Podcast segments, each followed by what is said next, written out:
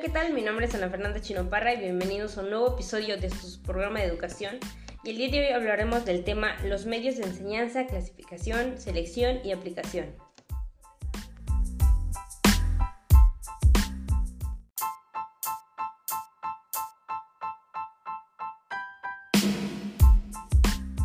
Los medios de enseñanza y aprendizaje responden al con qué enseñar y con qué aprender, y pueden considerarse objetos naturales conservados o sus representaciones, materiales, instrumentos o equipos que forman parte de la actividad de docente y estudiantes.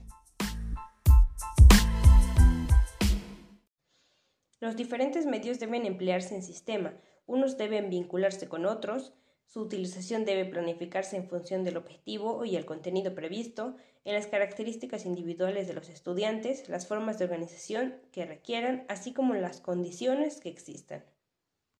En su empleo deben tenerse en cuenta la motivación, la orientación, la ejecución y el control de actividad en la que intervengan.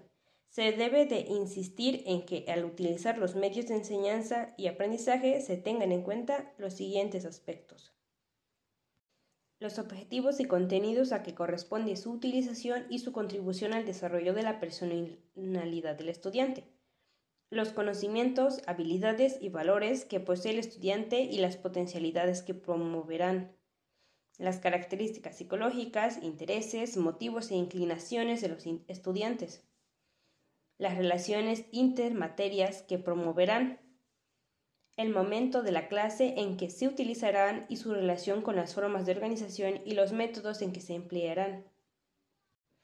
El diseño, calidad y eficiencia del medio a utilizar, así como cómo se promoverá el control en los estudiantes.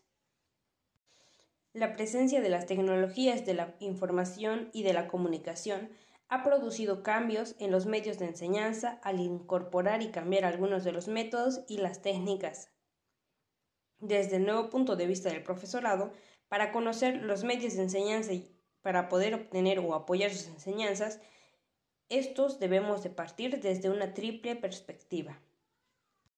Entre ellas está el conocer los medios y ser capaces de interpretar y manejar los códigos de comunicación, entendidos estos como sistemas de símbolos para transmitir información entre emisor y receptor. El profesor debe conocer los lenguajes de comunicación que permiten interpretar y elaborar los recursos desde las posibilidades del texto escrito y su organización formal sobre determinados soportes, comenzando con los apuntes de libros de texto o pizarras y determinando con una página web, un campo de texto en multimedia o un mensaje a través del correo electrónico hasta que la lectura e interpretación de la imagen llegue a un gran conocimiento del lenguaje. Se tiene que conocer de los medios de enseñanza para interpretar y manejar sus códigos de comunicación, conocer el manejo y las técnicas de elaboración y saber aplicarlos a las condiciones de aprendizaje. En la clasificación de los medios de enseñanza, la tipología que nos va a permitir clasificar y seleccionar los recursos que intervienen en el, diseño formativo es el siguiente. Medios de apoyo a la exposición oral, donde incluimos los medios tradicionales y de carácter fundamental visual como la pizarra y sus variantes como el magnetógrafo y el papelógrafo, la pizarra siendo indispensable para el desarrollo de cualquier actividad de aprendizaje.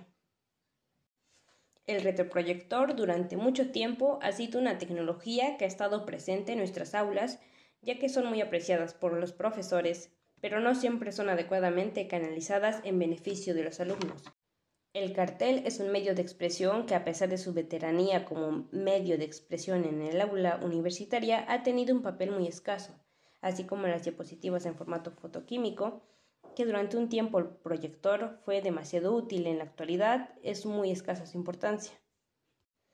El video es un apoyo a la clase presencial, es un recurso intermedio entre las diapositivas. La función de estos videos es ilustrar las clases con imágenes en movimiento en fragmentos cortos que den lugar a los correspondientes comentarios por parte de los profesores e estudiantes. Y también sistemas de representación con ordenador. Este es un apoyo para las clases presenciales, tanto para docentes como para alumnos. Sustitución o refuerzo de la acción del profesor. En ella encontramos los libros y apuntes, videos educativos y sistemas multimedia. Libros y apuntes. Se comportan como una extensión de los contenidos que se imparten en clase, en ellos se fijan los conceptos y se desarrollan de forma extensa los contenidos. El video educativo, cuyo programa confeccionados nos permiten transmitir en poco tiempo un contenido ideal, que ha de ser dominado por los alumnos. Sistemas multimedia, como una nueva concepción de aprendizaje donde el alumno construye el contenido creando sus propias significaciones en un diálogo continuo con el sistema. Ahora, los medios de información continua y a distancia que es uno de los temas importantes también dentro de la educación. entre ellos están las páginas web, en donde encontramos todo tipo de informaciones relacionadas con la docencia y la transmisión de contenidos en un mundo en red. Las videoconferencias para la formación sincrónica y a distancia de colectivos dispersos o lejanos geográficamente. Correo electrónico, medio de tutoría a distancia y como información continua mediante listas de correo que supone un nexo entre alumnos y profesores, comunicación escrita, asincrónica y a veces están instantánea.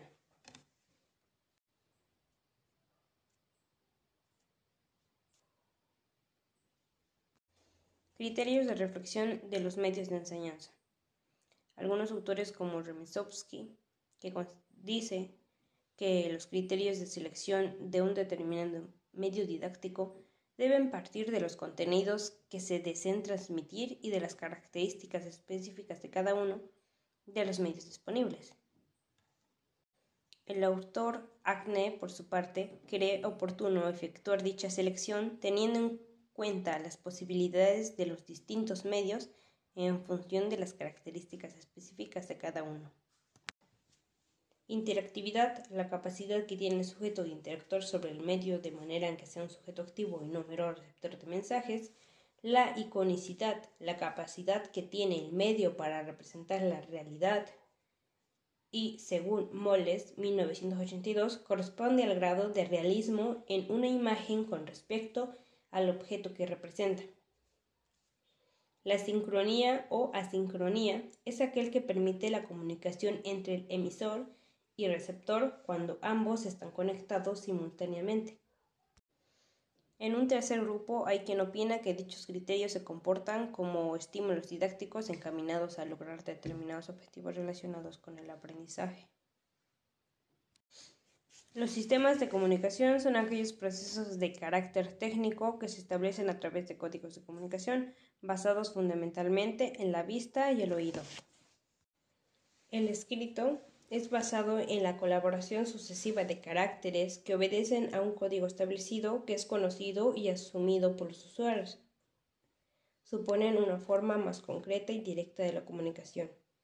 El visual representa una forma de comunicación directa y natural a la imagen que aparece ante nosotros con un todo sin que suponga un proceso secuencial. El escrito visual supone la combinación de los dos sistemas descriptivos en un soporte único que crea nuevos sistemas en el que el texto e imagen se, se complementan. El sonoro y auditivo, al igual que el texto, es por naturaleza secuencial el mensaje que contribuye a la unión sucesiva de los diferentes fonemas.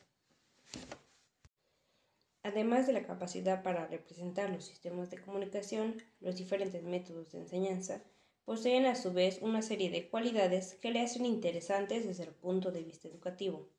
Estas son interactividad, la capacidad que tiene el sujeto de interactuar sobre el medio de manera en que sea un sujeto activo y no mero receptor de mensajes, la iconicidad, la capacidad que tiene el medio para representar la realidad, y, según Moles, 1982, corresponde al grado de realismo en una imagen con respecto al objeto que representa.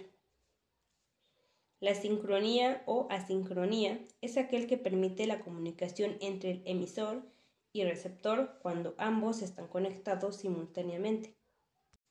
No debemos olvidar que para lograr una comunicación eficaz mediante transparencias y otros recursos como las pantallas de ordenadores, éstas deben reunir varias condiciones, entre las cuales están la legibilidad de los textos y de todos los símbolos y caracteres que aparecen, la sencillez en el sentido de colocar pocos elementos expresivos y bien situados, la claridad de manera en que la audiencia identifique mediante el contenido de la pantalla la información, la timidez y la relación del contraste entre los elementos, el área de imagen, la imagen fija y tutores multimedia como es el CD o CD-ROM. Los medios de enseñanza tienen como misión fundamental facilitar el aprendizaje de los alumnos, en unos casos como refuerzo de la acción del profesor en clase y otras situaciones presenciales facilitando y mejorando la comunicación con los alumnos. Eso ha sido todo por hoy en sus programas de educación y muchas gracias por su atención.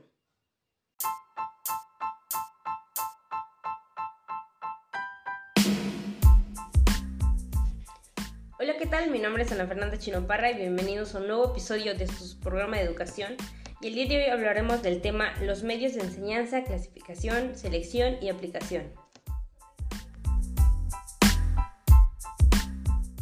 Hola, ¿qué tal? El día de hoy vamos a hablar acerca de la creación del conocimiento y los cambios en la sociedad. Hablaremos acerca de las características principales de la sociedad del conocimiento y de la influencia que ha tenido en el desarrollo tecnológico, en la educación y en la formación de ella.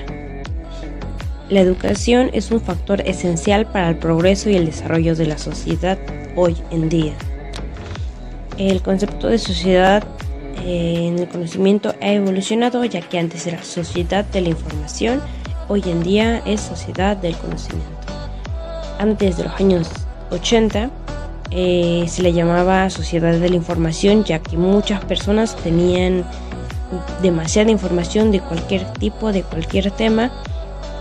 Y era importante esa persona por esa información que tenía.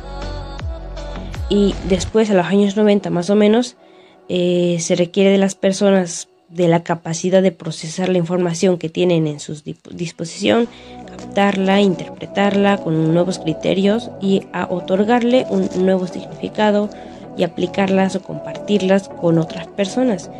Eso es conocimiento y no solo información. Hoy en día eh, la sociedad en el conocimiento avanzado con las nuevas tecnologías o los nuevos medios de comunicación que han sido fundamentales para el conocimiento o para que la, que la sociedad aprenda eh, se interese por muchos más aspectos. Sin embargo, el que tengas eh, información o que la sociedad tuviera información o el individuo tuviera demasiada información, esto no garantizaba que pudiera entenderla adecuadamente, que pudiera captarla adecuadamente, otorgarle un significado adecuado. Y esto eh, en años, años atrás tampoco servía de mucho, ya que la información se recibía de algunas maneras eh, unidireccionales. Hoy en día todo está cambiado, ya que la información obtenida de diversos medios no solo se contempla, sino que también se cuestiona del por qué, cuándo y cómo, y eso nos da a entender de diferentes maneras esta información. Y ya no pasa de ser solo información, sino pasa de ser conocimiento. La educación en la sociedad del conocimiento eh, da la transmisión de contenidos y datos al desarrollo de la capacidad de aprender a conocer, aprender a aprender con autonomía, aprender a hacer, desarrollar competencias que permitan la actualización permanente, aprender a acceder a la información y transformarla en conocimiento útil y anticiparse a los contenidos y adaptarse a los cambios. La educación juega un papel de mediadora entre las experiencias del estudiante y el abrumador y en este mundo de información que le rodea a cada individuo de forma pasa a convertirse en la base y la llave de la sociedad dentro del conocimiento. Esto dentro de la educación o de las escuelas es que los alumnos puedan aprender a desarrollar capacidades para aprender a conocer, como ya le había mencionado, aprender a desarrollar todas sus capacidades para llegar a un conocimiento adecuado.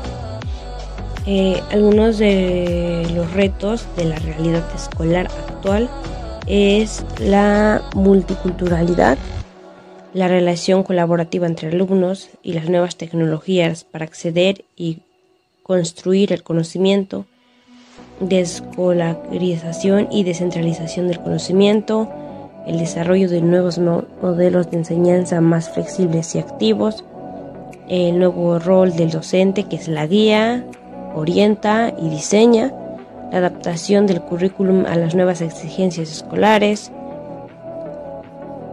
la necesidad de una formación inicial y permanentemente del profesorado y el fomento en el alumnado de la autorresponsabilidad en el proceso de aprendizaje y la participación activa, colaborativa y comprometida en la sociedad. Algunas de las competencias claves en la sociedad del conocimiento son el gestionar el conocimiento y el aprendizaje, el ser un aprendiz permanente y tener eh, el acceso al mundo para poder tener el acceso al mundo laboral y al ejercicio profesional, el ser un profesional eficaz, el ser un buen trabajador, pero más que nada el ser mejor aprendiz y mejor en el conocimiento para el mundo propio, para el para la conveniencia propia de la sociedad y del mundo.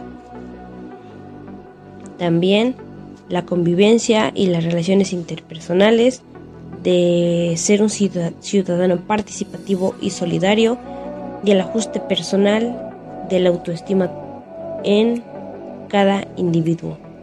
El ser feliz, el ser un ciudadano participativo, el ser profesional y el ser aprendiz. Son una de las competencias claves para ser eh, en el mundo una sociedad del conocimiento. Pero sobre todo lo más importante que se tiene que contemplar al adquirir información y conocimiento es lo antes mencionado y algo muy útil ante todos es aprender a aprender para poder adquirir lo mejor de cada información y de cada tema o novedad actual, algo que le sirva al mundo y a nosotros. Y esto ha sido todo por hoy, eh, ha sido solo una pequeña conclusión del tema de la educación en la sociedad del conocimiento o la creación del conocimiento y los cambios en la sociedad. Muchas gracias por su atención.